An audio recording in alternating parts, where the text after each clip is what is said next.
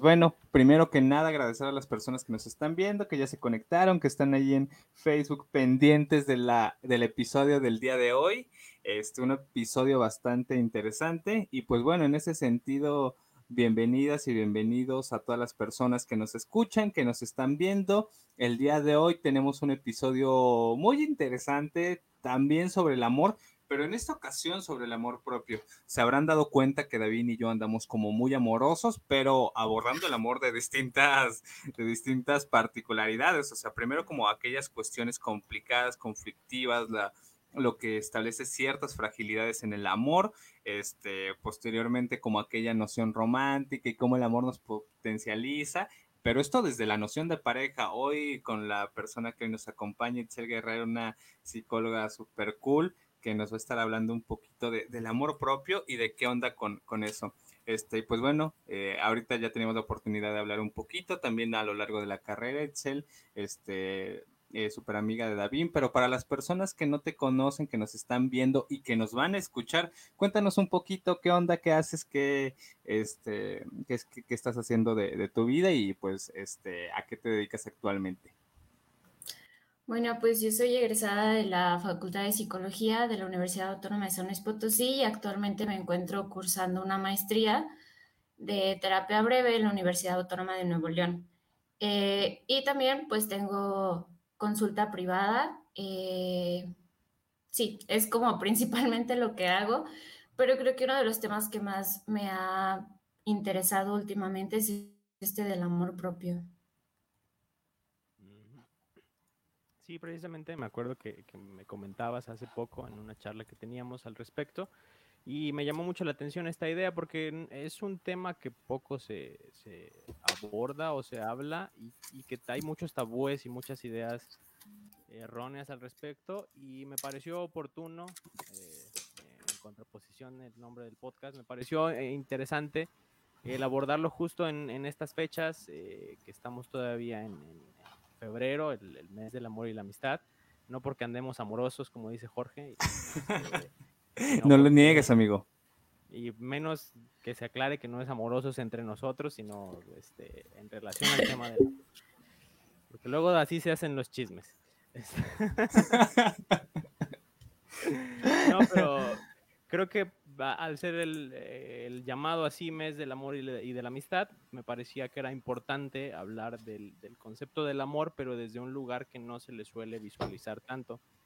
Entonces, pues sí, por eso estamos el día de hoy aquí y pues me gustaría sobre todo preguntarte a ti, Itzel, eh, que, tienes más como el, sí, el enfoque en este tema eh, ¿cómo podríamos empezar a, dialogar respecto al, amor propio? E inclusive, ¿cómo podríamos definirlo? Porque de entrada creo que no es tan sencillo simplemente de que todos entendemos lo mismo por amor propio, ¿no? Entonces, ¿cómo lo concibes tú? ¿Cómo lo... Sí, cómo, cómo hablar de, de este tema?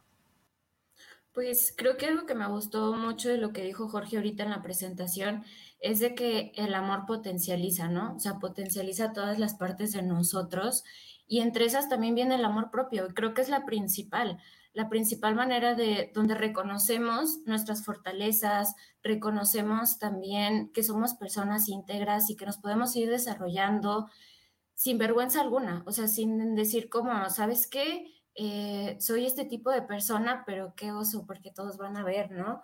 O porque todos van a, a estar ahí encima de mí. Entonces, también creo que mucho es eh, las enfermedades psicosomáticas, que son enfermedades que realmente nosotros podemos ver en nuestro cuerpo, como puede ser una gripa, un dolor de cabeza, pero realmente vienen de nuestros sentimientos o vienen de nuestros pensamientos. Entonces el amor propio lo que nos ayuda es como a poner una protección ante, ante ese sufrimiento mental, ante enfermedades que van desgastando nuestro bienestar y nuestra calidad. Entonces creo que mucho de este amor propio viene en esto, en reconocernos a nosotros, en saber quiénes somos, cómo somos y cuidar esa parte de nosotros. Cañón esto que mencionas, Itzel, porque ah, ah, creo que dices cosas bastante interesantes. Primero, me gusta esto que comienzas diciendo de reconocernos y también el decir, soy este tipo de persona. O sea, me, parece con esto que mencionas al respecto del amor propio es eh, tener tiene ciertas implicaciones de un autoconocimiento de nosotros mismos, ¿no? O sea, por, lo que entiendo con esto que planteas al respecto de cómo ir entendiendo el amor propio, pero no sé, este, quizá a veces puede resultar, resultar complicado o a veces quizá no encontramos como un punto de unión entre eso que soy, eso que me constituye como persona y, y el querer eso que soy como persona y luego quizá por eso vamos negando como ciertas características que me constituyen y que, como lo mencionas, me gusta muy bien cómo, cómo enlazas el concepto de las enfermedades psicosomáticas, que luego por no aceptar esas cosas que están ahí, este, justamente se van traduciendo en cuestiones conflictivas en nuestra vida, y no solo a nivel psíquico, sino también a nivel físico. E, entonces, ¿podríamos entender desde ahí que el amor propio implica conocernos, saber quiénes somos? Claro, o sea, saber quiénes somos y quién realmente somos, porque muchas veces somos lo que las demás personas han dicho de nosotros. O sea, por ejemplo, cuando éramos niños y se nos caía un vaso con agua, ay, no, es que es muy torpe, es muy tonto. Entonces es como, ok, yo voy creciendo, voy pasando mi vida y me doy cuenta que inclusive hasta nosotros mismos, ¿no?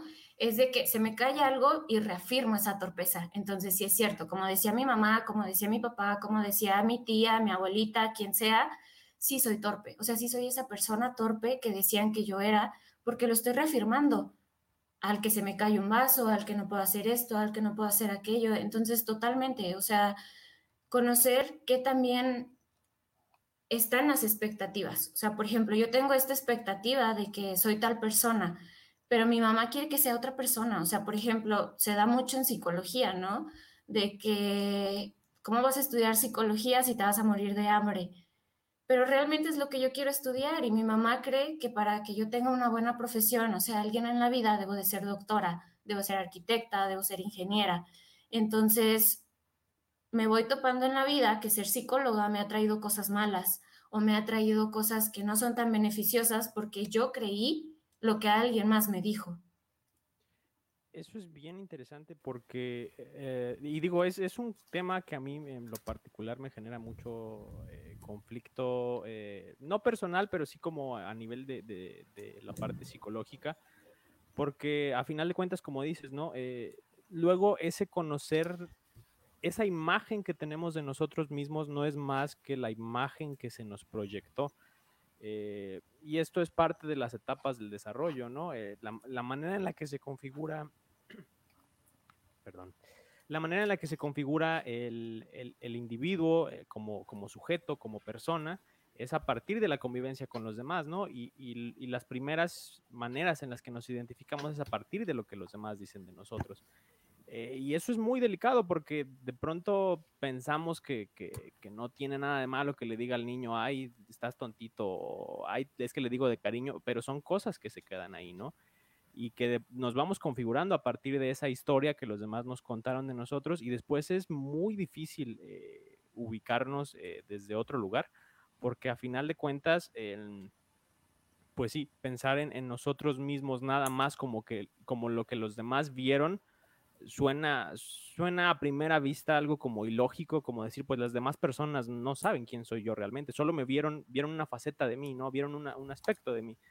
Pero ya llevarlo de ahí a la realidad es más complicado porque de una u otra manera nos acabamos quedando con, con, esa concepción que se nos dio de nosotros y que puede ser para bien o para mal, ¿no? Entonces ahí eh, ¿qué, se puede hacer, no? O sea, ¿cómo, ¿cómo damos el paso si, por ejemplo, venimos de una historia en la que todo el tiempo nos dijeron que no sirves para nada, no, no, no vas a hacer nada en la vida, este, ya mejor resígnate, y que es, que es una historia muy común aquí en México, ¿no? Vivimos en un, en un país muy, muy negativo en el que siempre estamos esperando lo peor y, que por lo tanto desde chicos nos preparan para eso. ¿Cómo, ¿Cómo, podríamos cambiar el discurso si ya lo traemos tan internalizado estas, esta imagen propia que viene de lo que los demás nos transmitieron. Claro, yo creo que una parte importante es como deshacer esa etiqueta de nosotros. O sea, como decir, ¿sabes qué? En lugar de decirte soy torpe, es hice un acto de torpeza. O sea, tal vez se me cayó algo porque fue un acto de torpeza, pero no yo soy torpe. No sé si me estoy explicando un poquito en esta definición, pero es quitar esa etiqueta de ti.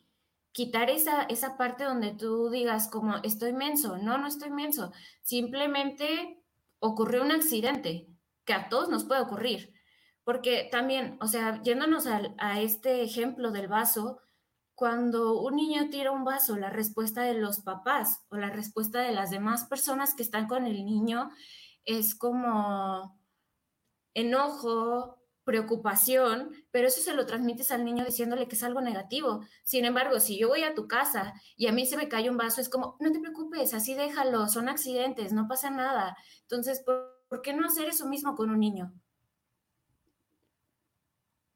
Claro, ahí. Bueno, voy yo otra vez, Jorge, perdón. Este, Adelante, amigo. Es, que me, parece muy, muy, muy interesante y, de ahí me surgen dos ideas eh, particularmente, y ya si quieres después te doy la palabra también.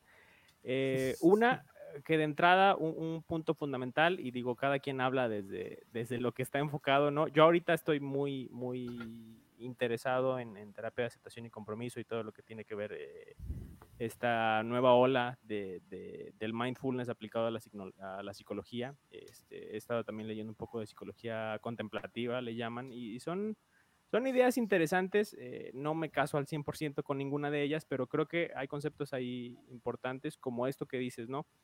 Eh, de entrada, para, a lo mejor para cambiar ese discurso, yo creo que es fundamental que nos demos cuenta de que está ahí, ¿no? Eh, no podemos empezar a, cambiar el soy torpe por cometí una acción este, torpe o por ah, me equivoqué o sí, cambiar el lenguaje si de entrada no nos damos cuenta. Y es muy importante porque de pronto es, algo más automático de lo que queremos pensar. Eh, es, increíble la velocidad con la que nuestro cerebro reacciona a decir, ching, ya ves si estoy bien menso. O sea, ni siquiera hay espacio ahí para, para nada. Entonces, el empezar a tener un poco más de conciencia de eso y trabajar en, eso, en, en la conciencia, pues creo que puede ser un elemento importante para después generar esta, este tipo de estrategias que me parecen bastante interesantes, eh, como dices, eh, Itzel. Y la segunda idea ya se me olvidó, así que te doy la palabra, Jorge, y a ver si ahorita me acuerdo. Oh, bueno, perdón, ¿puedo agregar algo? Sí, claro que sí, adelante, Itzel. sí, sí, sí. estoy de acuerdo con lo que dices, Dago, porque creo que también hay una parte que se llama, bueno, un ejercicio que se llama el diario emocional, donde vas registrando como los sentimientos que tú tienes o los pensamientos, porque a veces no los podemos definir como, no sé, me siento entre preocupado y nervioso, entre triste y, o sea, 20 mil cosas, no sé cuál sentimiento es. Entonces lo que se puede hacer es un diario emocional, donde pongas y registres qué es lo que pasó ante tales eventos y vas notando ahí también mucho cómo es que está funcionando esto, cómo es que estás regresando a este círculo de soy torpe, no puedo hacerlo entonces, o no tengo como la suficiente fuerza para hacerlo. Entonces, creo que sí, o sea, también es esta parte de que no es tan fácil y primero lo debes de hacer consciente. Sí, claro, Y, y ahí a mí me gustaría agregar ahí un poquito al respecto de creo que en la vida adulta sin duda es necesario hacerlo consciente y decir, ah, pues qué onda, qué está pasando, no. Pero por ejemplo, en, estos, en estos casos que ponían al respecto de, los niños, las niñas, o sea, en, los casos de la infancia, en donde realmente las implicaciones o la responsabilidad quizá de atender estas problemáticas particularmente no son de las niñas y los niños, o sea, sino son de las personas adultas a cargo. Y, ahorita ponían como los ejemplos que suceden muy, de manera muy cotidiana en la familia, pero pienso también en los contextos escolares, en la escuela presencial, en donde, este, pues ya el maestro le andaba diciendo ahí al niño de, ay, pues no, no puedes, estás bien menso, o tú no sirves para las matemáticas, o tú no sirves para el deporte, o tú vas a hacer esta tarea, este, independientemente si te guste o no, y, y se van asignando ciertos roles coercitivos este, para las niñas y los niños. Y pues bueno, me, me gusta cómo van planteando la responsabilidad que tenemos nosotros, las personas adultas. Pero en este caso, este, para, para, la, para las personas adultas que tienen trato con, las niñas, con los niños, qué hacer o cómo abordar esas situaciones particulares ahí. Este, Itzel, me gusta mucho la propuesta que ya nos das para ir este, identificando ciertas cuestiones, para ir conociéndonos emocionalmente, que también es algo con lo que no crecimos nosotros, una educación emocional, nos enseñaron a sumar, a restar, a sacar la raíz cuadrada, pues, a este, conjugar 20 mil verbos en 20 mil tiempos, pero la educación emocional ha estado muy de lado. eh, pero, o sea, no sé, no sé tú qué nos pudieses decir ahí al respecto de cómo abordar estas situaciones que traen consecuencias en los niños y que bueno, hay quienes nos escuchan que están como dedicados a la educación, pero independientemente de eso, todos somos personas que tenemos relación con niñas y con niños. Entonces, ¿qué, qué, podemos ir haciendo? ¿Cómo podemos ir sorteando esta clase de situaciones que se nos presentan? Yo creo que enseñar esta parte eh, pues de la importancia del amor, ¿no? De la importancia de, conocernos, de entendernos, de saber que fulanito puede ser súper bueno en tal o cual cosa, pero nosotros tal vez no. Y no pasa nada. O sea, yo soy buena en otra cosa. Y creo que mucho de esto también viene de, se nos ha enseñado, o por ejemplo, aquí sin meternos en cuestiones religiosas, ni si creo ni no creo, creo que también es importante decirlo en donde muchos rezos o muchas oraciones viene como esto de perdona al otro, ¿no? Perdona al que está a tu lado, perdónalo, acepta que se equivocó y todo, pero cuando viene esta parte de aceptar cuando yo también me equivoqué, de hacernos responsables de nuestras acciones, pero sin el sentido de, de generar una culpa o generar un remordimiento porque eh, estoy atacando a alguien, ¿no? Y creo que también vuelvo a repetir lo mismo, de que no actuar de una forma, así como actuarías con un adulto que estás invitando a tu casa, no pasa nada si se te cayó el vaso y se rompió. Vamos a levantarlo. Pero muchas veces nos gana ese miedo de decir como, no, se va a cortar, se pudo, o sea, pensamos como en toda esta idea de, no, hombre, se pudo haber cortado el pie, la mano y ahora el hospital. Y por ejemplo, ahorita en estos tiempos de pandemia, ¿cómo vamos al hospital si todo está lleno de coronavirus? ¿Cómo vamos a hacer esto? ¿No? Entonces se vienen como tantos pensamientos donde ves al niño en riesgo y te asustas y muchas veces la respuesta es violenta. Entonces, de una manera tranquila, decirle como, ok, hay que tener más cuidado la próxima vez o hay que hacerlo de esta manera. Y creo que parte del amor también es eh, del amor propio también es esto. Así como no atacamos a los demás, así como respetamos a la persona, así como no le dices de que, ay, ¿sabes qué? Traes algo bien feo en el cabello. Así no te lo digas tú mismo. No te lo digas. O sea, di como que, bueno, tal vez no me quedó el peinado, pero se puede cambiar, ¿no? Entonces, creo que es eso, o sea, así como nos han enseñado que debemos de actuar con nosotros, actuarlo, también, actuarlo también con nosotros mismos. Por ejemplo, también, eh, no sé, el día de mañana, o por ejemplo, un niño, ¿no? Se corta, se le cae el vaso y se cortó, ¿qué haces? Es mi hijo, lo amo, lo adoro, es todo para mí, pues inmediatamente lo llevo al, al doctor pues así inmediatamente también me voy a llevar al doctor a mí cuando yo lo necesite. Porque también me voy a cuidar. Y este amor es parte de un amor incondicional, ¿no? Eh, por ejemplo, tal vez ya me estoy yendo un poquito, pero también esta, sí, sí, sí. Ok, esta parte de un amor incondicional donde tú dices, ok, hasta que yo tenga eh, el cabello de colores, me voy a querer. Hasta que yo llegue a la cima, o sea, mi éxito, a donde yo digo, este es mi éxito, hasta ese punto me voy a querer. Hasta que yo, no sé, si padecen acné, hasta que yo ya no tenga, tenga acné, hasta ese momento me voy a querer. Hasta que yo sea delgada, hasta que yo tenga mi cuerpo ideal, me voy a querer. No, empieza a quererte desde ahorita y a trabajar en eso, porque el quererte también te lleva a cuidarte a protegerte y a respetarte. Claro, eso, eso a mí me, gusta mucho este, este concepto. Bueno, en realidad eh, creo que abordaste varios que creo que son importantes. Eh, voy a tratar de retomarlos todos, esperando que no se me olvide otra vez la idea. que de hecho, ya me acordé. E, era justo eso, ¿no? Porque en el comentario anterior también dabas este ejemplo, ¿no? De cuando tenemos un invitado y, no, no te preocupes, y en cambio, como somos muy severos con el niño, es justo eso que dices, ¿no? También somos muy severos con nosotros, eh, a diferencia de cómo seríamos con los demás, ¿no? Y hay un ejercicio también interesante que es el tratar de pensar en la respuesta que un ser querido, mm, eh, que le daríamos a un ser querido si estuviera en la misma situación que nosotros. Y eh, casi puedo asegurar que lo más probable es que sería una respuesta mucho más amable que la que nos damos a nosotros mismos, ¿no? Eh, si un amigo muy cercano viene y te cuenta una problemática igual que la que tú tienes, probablemente a tu amigo le dirías, no, no te preocupes, no pasa nada, va a estar bien, este, ay, pero mira, pues este, no seas tan duro contigo, bla, bla, bla. Y en cambio nos pasa a nosotros y de inmediato nos, nos atacamos de una manera espectacular, ¿no? Y, que creo que es importante tenerlo, tenerlo en cuenta. Eh, este tipo de actividad, ¿no? Como tratar de ponernos en el lugar de la otra persona y decir, ¿qué le dirías tú a un ser cercano?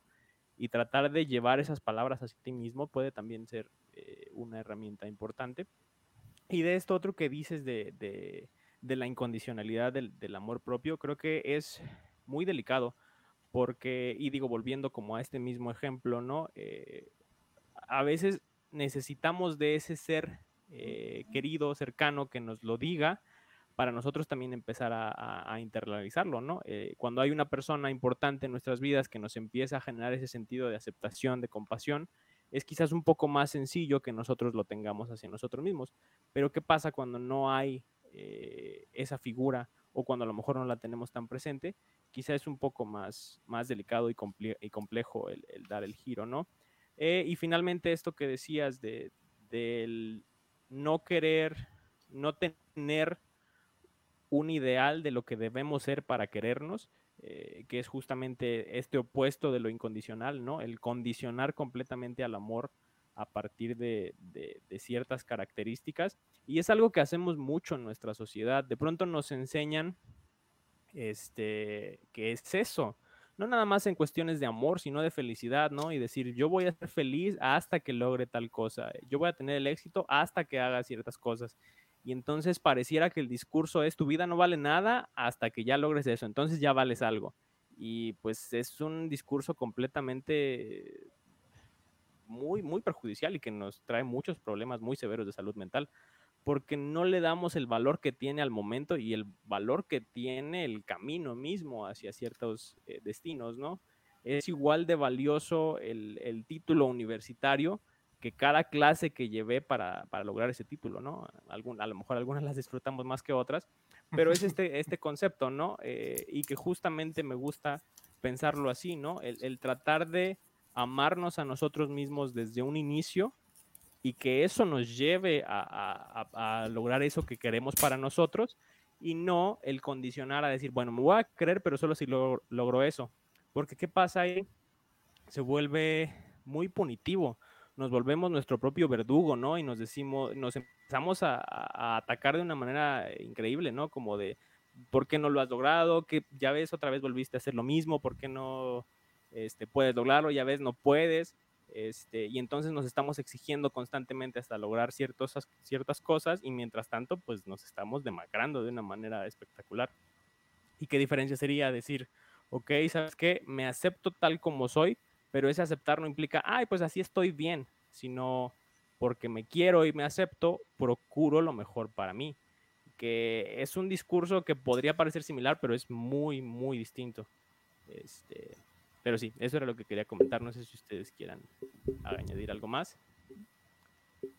Este, sí, y sí, quizá con eso, amigo, a mí se me ocurre, este, bueno, con esto que planteas al respecto de la noción, bueno, y que también nos, nos contaba un poquito Yetzel al respecto de la incondicionalidad del amor hacia uno mismo, este, Hace, hace algunos episodios hablábamos justamente de que eh, quizá en toda relación debe, debiese de haber cierta condicionalidad, o sea, no ser como totalmente desmedido y decir, este, independientemente de cualquier circunstancia, yo te voy a querer, este, así, este, sea como dañino para mí.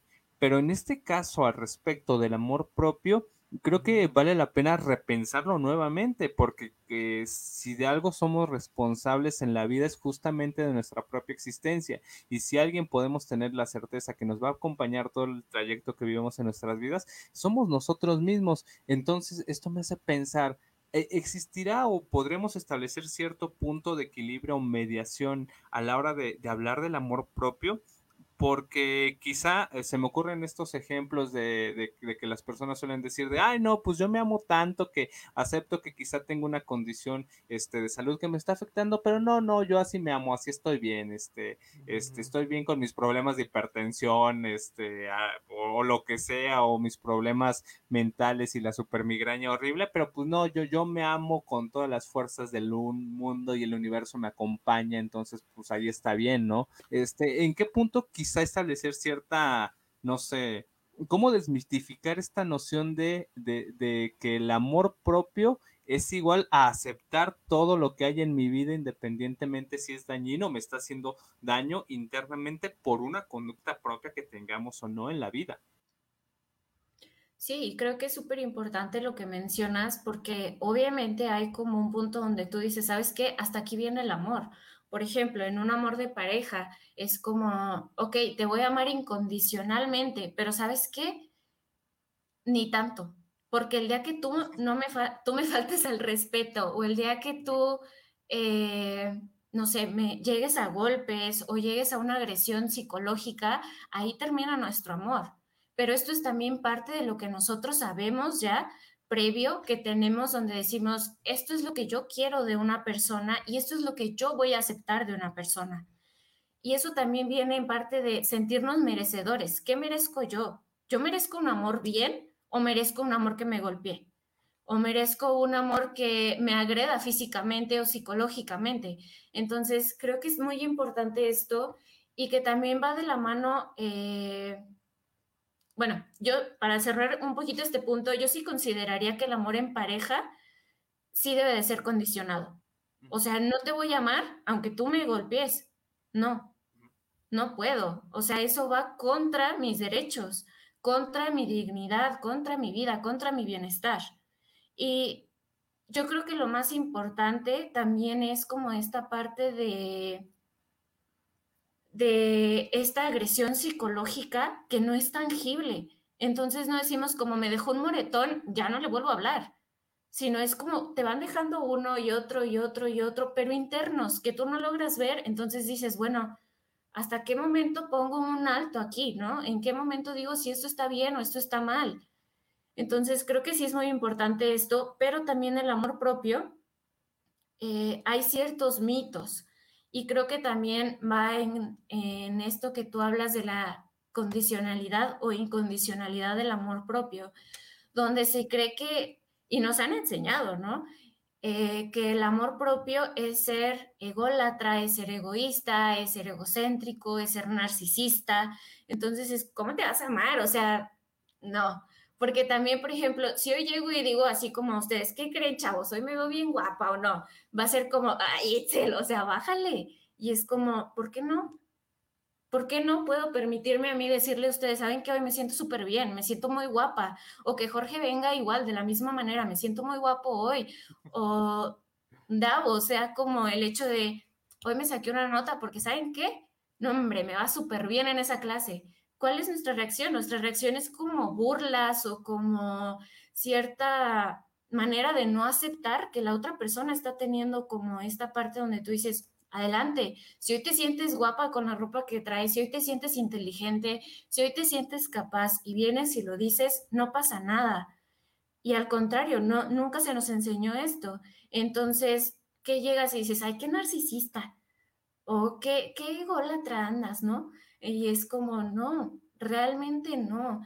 Eh, creo que también es importante un poquito dar una definición de qué son estas así rapidísimo. Por ejemplo, una persona narcisista busca recibir admiración constantemente, busca que el otro le diga, ¿sabes qué? Hiciste esto súper bien, pero a la persona narcisista no le interesan los sentimientos del otro. Entonces viene esta parte donde dice, ¿sabes qué? No me importa lo que piense o sienta Jorge, al final yo me siento bien con lo que yo hago y lo voy a seguir haciendo, aunque esté transgrediendo sus derechos, aunque esté pasando ciertos límites. Entonces, eh, también pues viene como la parte ególatra, donde tú dices, ¿sabes qué? No, hombre, o sea, yo soy, pero la octava maravilla del mundo. Y yo soy esto, yo soy aquello, ¿no? Entonces aparecen como todas estas partes en donde no entra como una empatía hacia el otro o no entra como un, ok, reconozco dónde está la otra persona y dónde estoy yo y dónde sí puedo pisar y dónde no.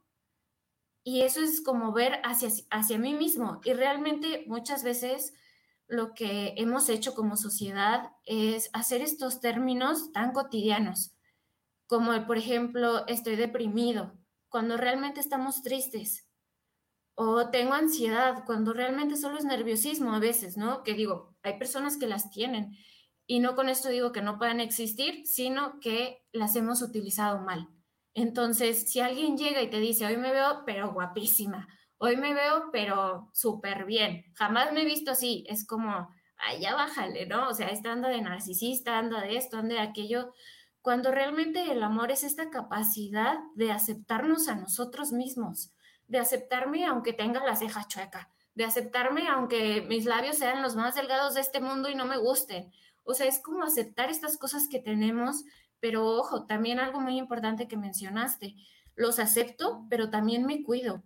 O sea, voy a aceptar que probablemente a mí me encanta el chocolate y soy una persona fanática del chocolate. Entonces, ok, acepto que me gusta eso, pero también acepto y me cuido en el sentido en que no me voy a comer 80 chocolates en un día porque sé que voy a terminar en el hospital o porque sé que a la larga puedo tener diabetes, o porque sé que esto, o porque sé que aquello. Entonces es esta parte donde me conozco, viene esto de, ok, me conozco, sé que soy esta persona, sé que traigo estas expectativas en mí, sé que alguien más impuso estas expectativas también de mí, acepto lo que soy, reconozco todas estas cosas que hay, pero también me cuido y me respeto. Y parte de respetarme es esto de no voy a comer horrible o no voy a estar todo el tiempo comiendo comida chatarra o todo el tiempo sentada en una silla o todo el tiempo sin hacer ejercicio, sin ir al doctor cuando tengo un dolor, que venía esta parte, ¿no? O sea, como llevamos a nuestro ser más querido al doctor porque se siente mal, bueno, yo también me voy a llevar al doctor porque me siento mal. Aunque muchas veces digamos como, ay, no, ahorita se me pasa, o ahorita, eh, mañana voy, o pasado mañana, o cuando no tenga trabajo. No, o sea, si yo me estoy sintiendo mal ahorita, ahorita mismo voy al doctor. Claro, eh, me, encanta esto que comentas y cómo lo aterrizas de esa manera. Eh, y justo nos acaba de entrar un comentario, bueno, ya tenemos varios, no, no los he leído, pensaba darles un poco de espacio al final.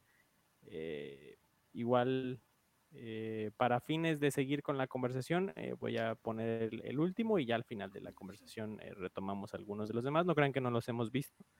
pero sí, nos comenta Caro precisamente. Y esto me parece interesante y bueno, yo quisiera responder primero, porque justo me quedó mucho con, la espinita de lo que tú decías, Itzel. Nos comenta Caro, ¿no?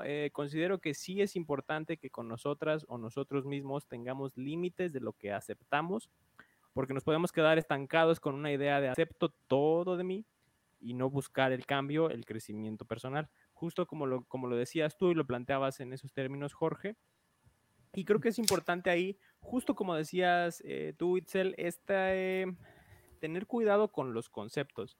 Digo, bueno, yo eh, tuve una época muy psicoanalista en la que siempre decía la palabra Todavía. todo y hay que tener mucho, no, ya no pero y hay que tener mucho cuidado con las palabras que utilizamos, ¿no? Porque las palabras tienen, tienen peso, ¿no? Eh, y a lo mejor ahorita ya me relajé un poquito más, pero creo que en este tipo de situaciones sí es importante. Ya déjenme. Este,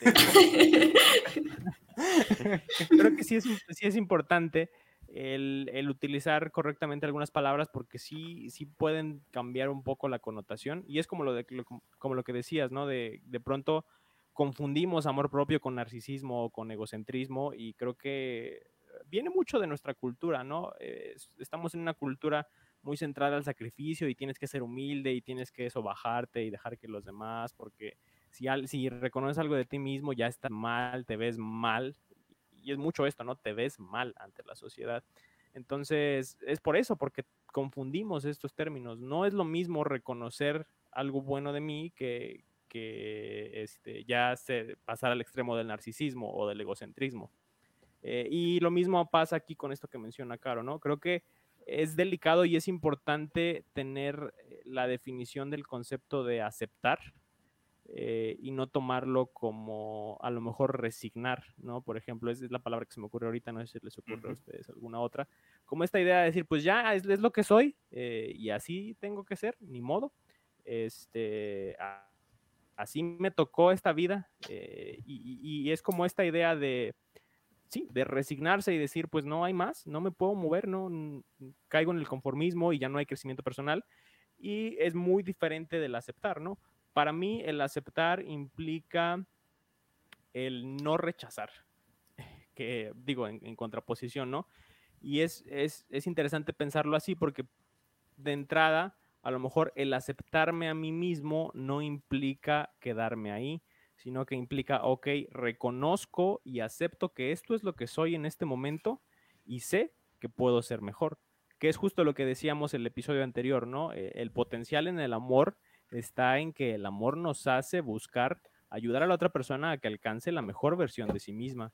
Y lo mismo pasa con el amor propio. El amor propio surge de un aceptamiento de lo que soy. Eh, aceptamiento es una palabra, no sé.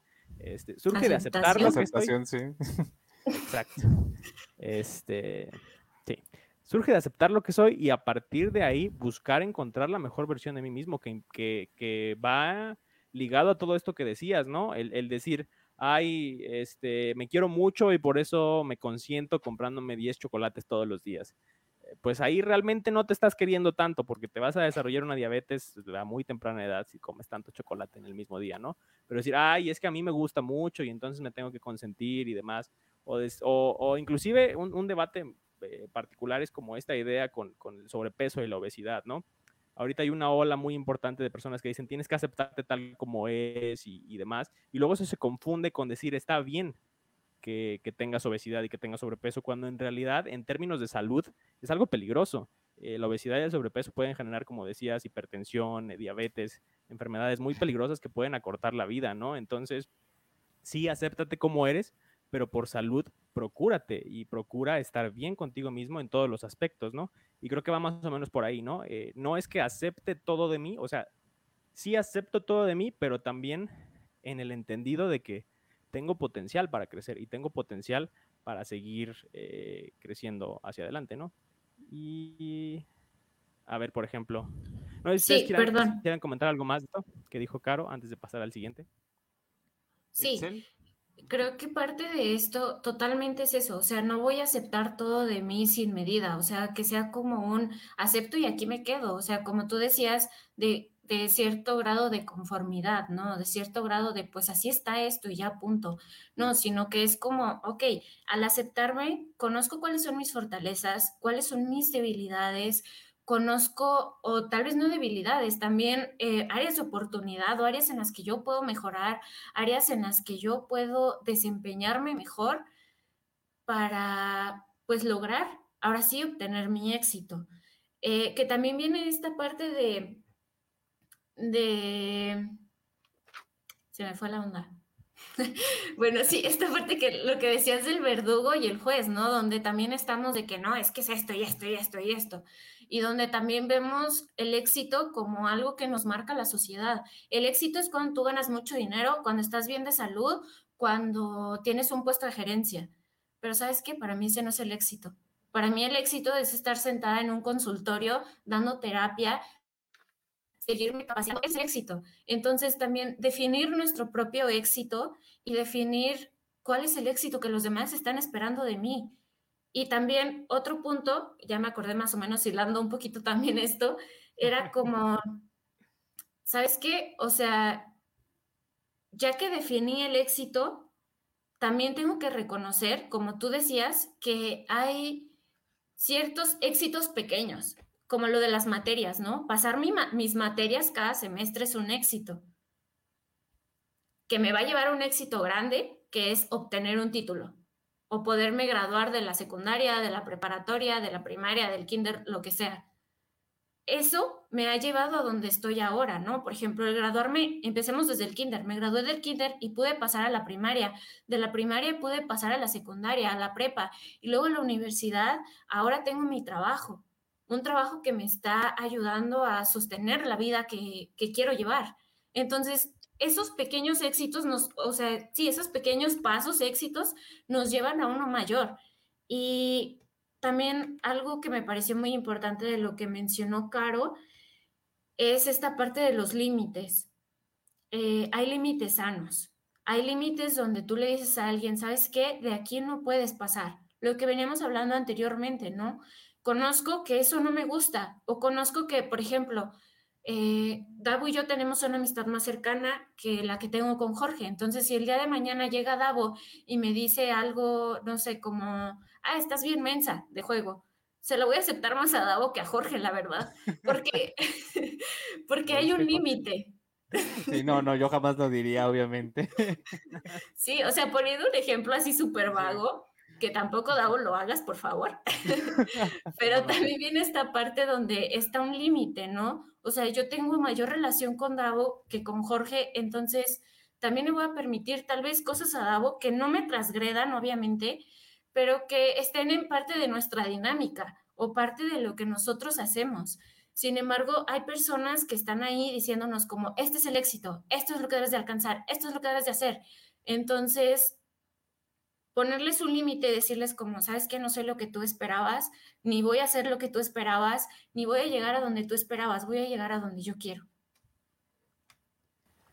Me, encanta esto que mencionas, Itzel, eh, esta parte de yo voy a llegar a donde yo quiero, lo cual me parece implica todo este proceso de, de, amor propio, de decir, por amor propio yo voy a buscar llegar y alcanzar mis metas, pero en ese sentido creo que también es complicado porque hablábamos del concepto de aceptación y creo que sin duda debe de haber este, este proceso de, de, de aceptamiento, de aceptación propia, sí, ya, ya se me pegó, este, de aceptación propia para decir, ah, con mis alcances, mis limitaciones, lo que yo quiero en la vida, lo que soy, lo que me constituye, mis características, mis habilidades, lo que soy, lo que pienso, mis creencias, puedo alcanzar ciertas cosas o no puedo alcanzar ciertas cosas. Me va a tomar tanto tiempo o no me va a tomar tanto tiempo.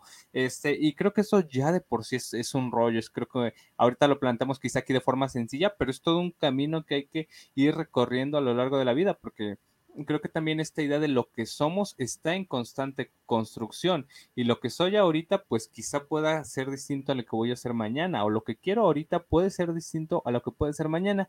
Y, y si eso ya de por sí es complicado y, ahora le añadimos el factor familia, sociedad, escuela, expectativas sociales, se complejiza todavía más. Y como lo planteabas, que, que me encanta esto que dices de esta, eh, estas creencias de éxito donde se asume que el éxito es este, una fórmula que tienes que seguir y que mucho se remite al, la acumulación de capital económico y material, pues no, o sea, cada quien vayamos construyendo nuestras propias ideas de éxito, lo que queremos en la vida y lo que es para nosotros el éxito, que eso ya, ya, de, este, de nuevo me parece como todo un rollo y, un, y una situación bastante compleja, que como lo plantamos constantemente David y yo, a veces para para que sea más sencillo, no está de más hacernos acompañar con personas que nos ayuden a transitar, en este caso apostar sin duda por la psicología, por el acompañamiento psicológico pero creo que eh, cuando, o sea, creo que el proceso de aceptación está atravesado, sí, claro, por lo que somos como personas, pero también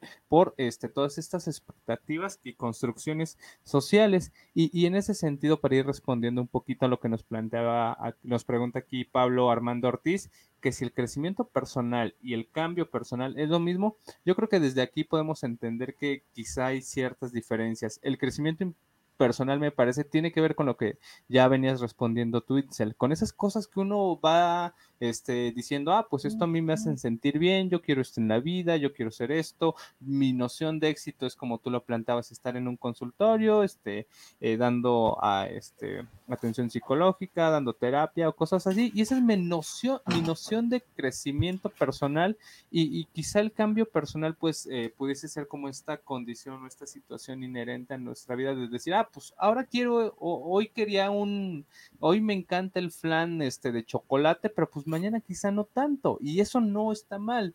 Y, lo mismo quizá con estas nociones de metas este, o objetivos que tenemos en la vida. Quizá el día de ayer quería ser el mejor psicólogo del mundo, pero hoy me doy cuenta que quizá prefiero una tranquilidad feliz, prefiero hacer lo que se, este, lo que me hace feliz, platicar con mis amigos, con las personas que quiero, hacer este podcast, y eso no implica esta idea celebritista de éxito con la que quizá creció gran parte de nuestra generación y que es una carga abismal y que creo que vale la pena ir, este, digamos, haciendo cosas para soltar esas cargas que, que, quizá con las que crecimos de, ah, pues tú tienes que ser, este, pues no sé, o sea, se nos plantaban como estándares muy altos y pues no, la verdad, cada quien puede ser lo que quiere de acuerdo a lo que, no sé, más le satisface en la vida y eso también es un acto de amor propio y eso es, también es aceptar lo que, lo que uno quiere ser.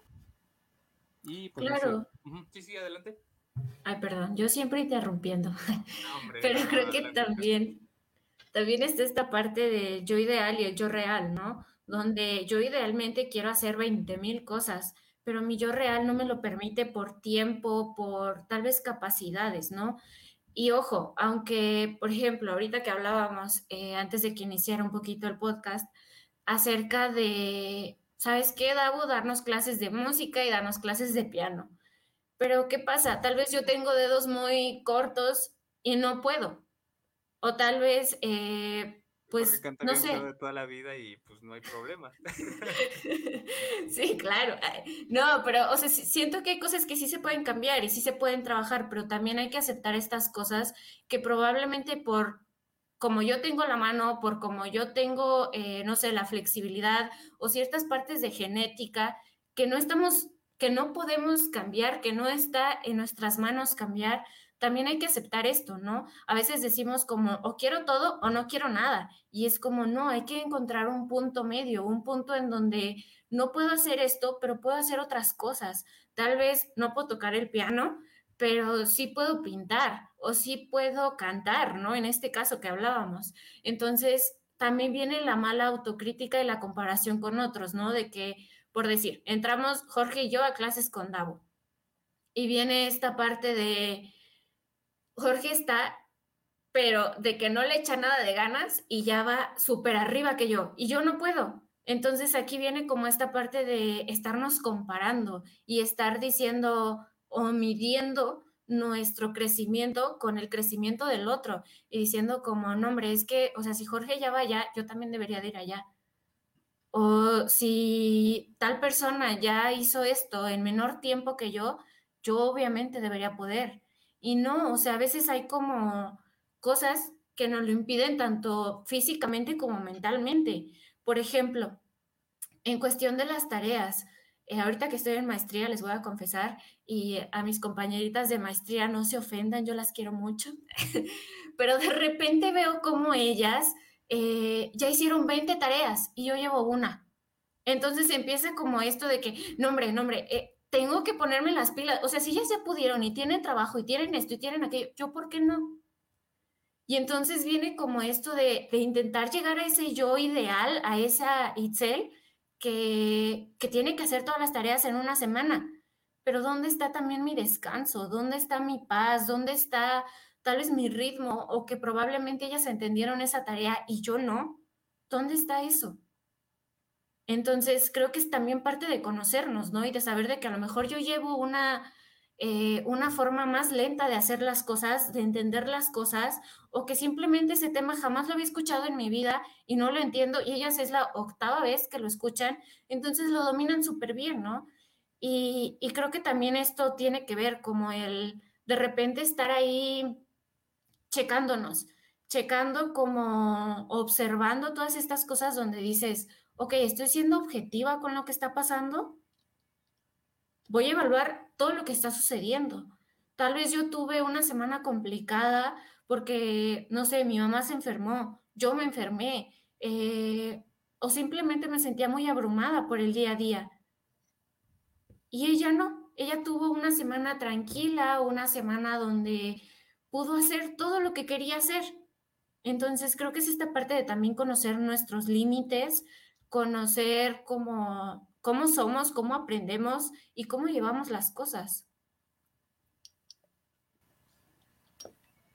Claro, y, me parece que son dos puntos ahí muy importantes los que mencionan ambos, eh, y ya como a manera de cierre, ya la ventaja de tener el en vivo es que aquí mismo tenemos el, El cronómetro. Entonces ya nos va diciendo, ya, ya se nos va acabando el tiempo, ¿no? Pero sí, ya como manera de cierre personal, eh, dos, dos, puntos que creo que son importantes, eh, justamente eh, volviendo otra vez a la, terapia de aceptación y compromiso, una de las posturas que tienen importantes es eh, seis aspectos que los humanos anhelamos particularmente y uno de ellos, creo que ya lo he mencionado, es, es el de pertenencia, ¿no? Y de pronto nos movemos mucho en, en, el terreno de la pertenencia y decir, tengo que ser como, tengo que ponerme una máscara y ser de tal manera para, para que las demás personas me acepten y, y tengo que ser como los demás dicen que, que, que sea, que de hecho justamente rápidamente, eh, para el comentario que teníamos hace un momento, me dejó pensando y por eso lo, lo traigo a cotación, porque uh -huh. lo hilo mucho con estas ideas. Eh, a final de cuentas, creo que crecimiento y cambio pueden ser distintos en el sentido de que no todos los cambios son crecimiento. Este, pero lo delicado es que a final, al final el crecimiento como tal es algo que definimos de manera individual. Eh, no podemos estarnos basándonos en lo que para la sociedad o para las demás personas, para nuestros papás, para nuestros amigos, para nuestra familia, lo que significa crecer, ¿no? A lo mejor para mí crecer es este, graduarme de psicólogo y para mi familia es un fracaso porque van a decir, no, ¿cómo puede ser que sea psicólogo si este, podía haber sido médico, podía haber sido tal cosa, ¿no? Entonces, para ellos no es un crecimiento, pero para mí lo es, ¿no?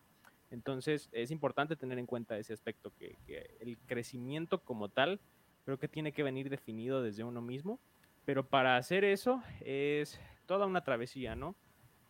Y que de repente sí es necesario el, el poder tener el acompañamiento psicológico para poder descubrir todos estos aspectos, eh, por, precisamente porque esta idea de, del pertenecer, muchas veces en nuestro intento de pertenecer eh, con los demás, lo que terminamos haciendo es traicionarnos a nosotros mismos, ¿no? Eh, dejamos de hacer lo que nosotros queremos para que los demás nos acepten sin darnos cuenta de que el aceptamiento que, que otra vez, la aceptación que las demás personas nos nosotros estamos proyectando hacia los demás.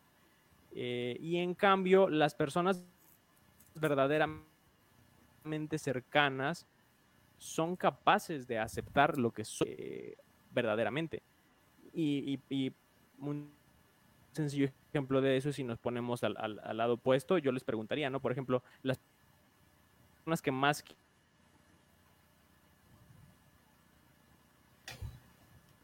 Creo que se está yendo un poquito, ¿no? Sí, creo que sí, Davo, te estamos perdiendo un poquito. Sí, creo que ya lo perdimos. no, un poquito, un muchito. Un muchito.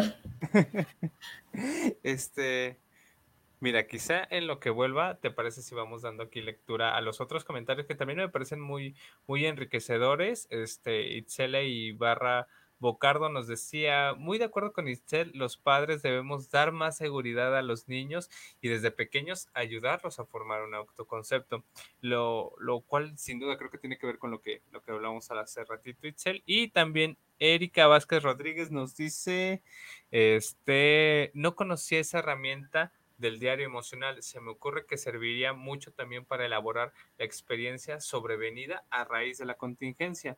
¿Te parece que pudiese claro. ser como una buena herramienta para atender como estas situaciones de, de la contingencia? Claro, creo que eh, en esta parte nos estamos conociendo, ¿no?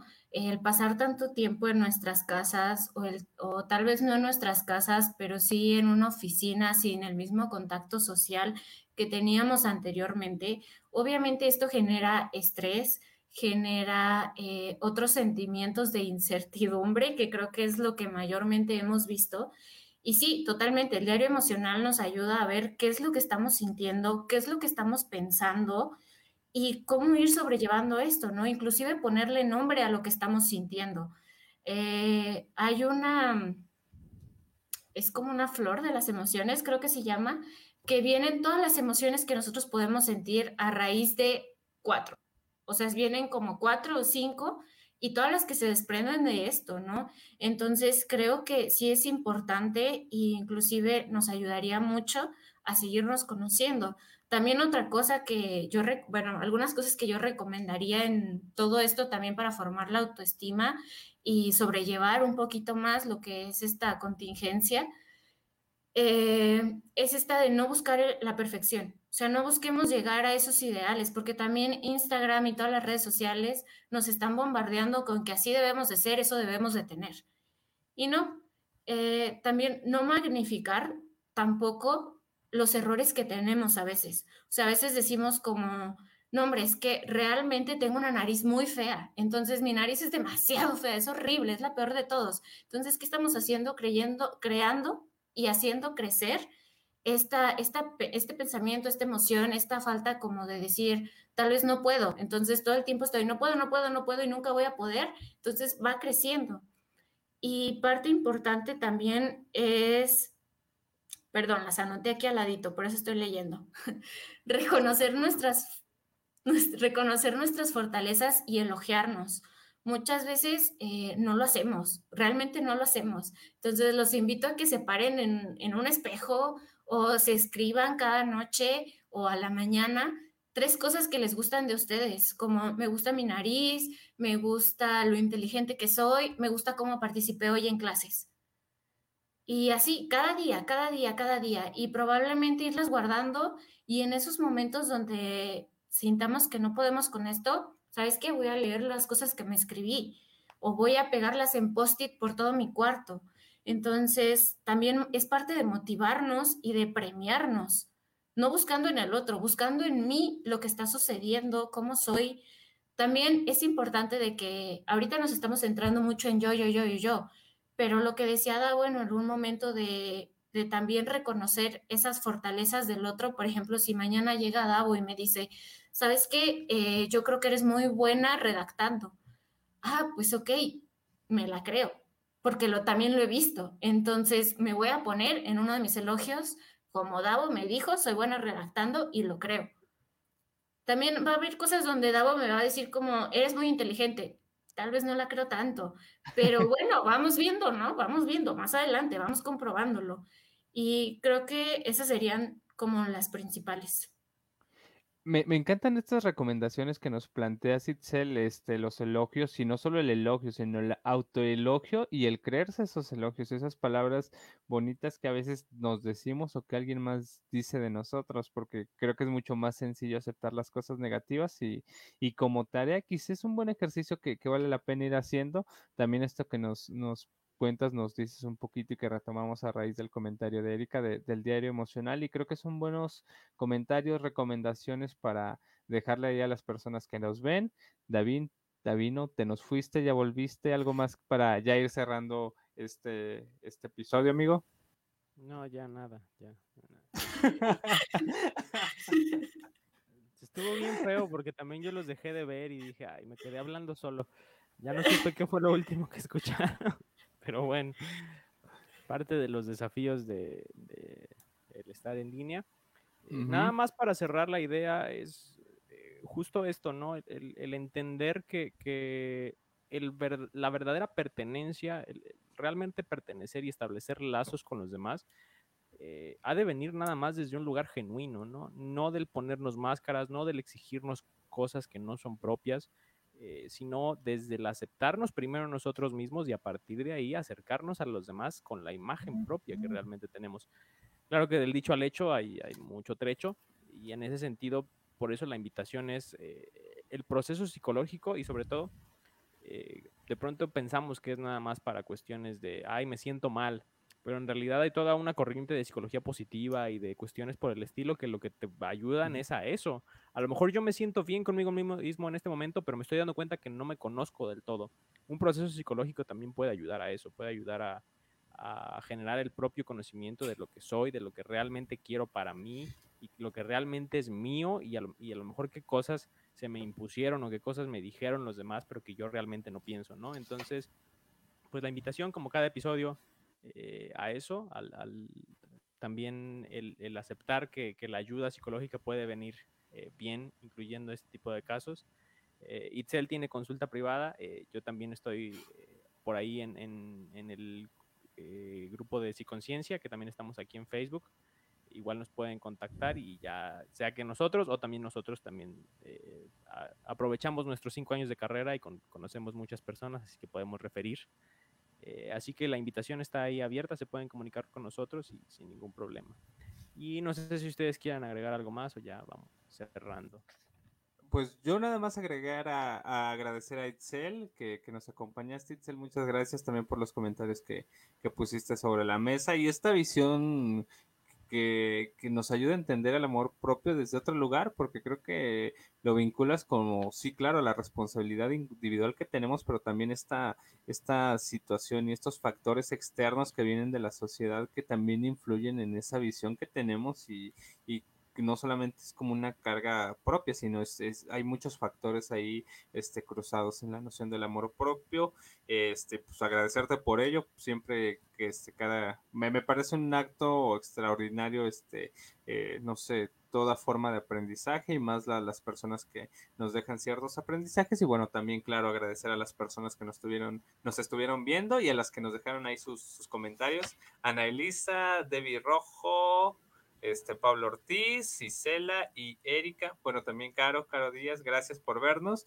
Y pues creo que de, mi parte sería todo. Muchas gracias. Itzel, no sé si te gustaría cerrar con algo. Pues muchísimas gracias a ustedes también por darme este espacio, por permitirme hablar un poquito de esto que últimamente me ha apasionado mucho. Y creo que lo primordial es ponernos metas claras y buscar un equilibrio saludable. Súper bien. Sí, eh, justamente eh, es lo que estábamos viendo. Al parecer nuestra invitada fue muy popular el día de hoy. Eh, tanto Anne como Pablo la, destacaron como la mejor invitada que podíamos tener. Entonces, hay que invitarla de nuevo, amigo. Sí. Hay que invitarla cuando quiera. estaba pensando que estaría interesante, podríamos hacer inclusive un poco más grande con, más invitados, pero hacer una mesa de diálogo sobre el, eh, los distintos enfoques que hay en psicología, ¿no? Y cómo, cómo pueden serte de utilidad dependiendo de la problemática o la situación que quieras abordar. Porque de pronto también está muy ambiguo el, ay, pues ve al psicólogo, ¿no? Pero hay, hay mil corrientes eh, psicológicas ahí interesantes. Yo hablo mucho de terapia, aceptación y compromiso. Excel está ahorita en su maestría en terapia eh, breve. Y entonces, pues, son muchas, muchas las, los enfoques y creo que estaría interesante. Digo, ahí lo dejamos nada más. Y pues síganos en, Facebook, en, estamos en Facebook, en YouTube, en Instagram, en eh, Spotify. También a nuestra invitada Itzel Guerrero la pueden encontrar en, Instagram, eh, arroba Itzel Grog, es G-R-O-G. Y ahí también tiene ella mucho contenido respecto a, a salud mental, muy interesante, vale mucho la pena para que también la sigan. Y pues a nosotros nos estaremos viendo aquí la próxima semana ya con algún otro tema. Eh, por lo pronto esperen el episodio ya a partir de este momento en, Facebook queda el video y en estos días lo estaremos subiendo a YouTube, a Spotify. Eh, pero por lo pronto, si no hay nada más que agregar, eh, yo fui David Díaz, nos acompañaron Jorge López e Itzel Guerrero y esto ha sido Inoportunos. Hasta la próxima, bye. Bye.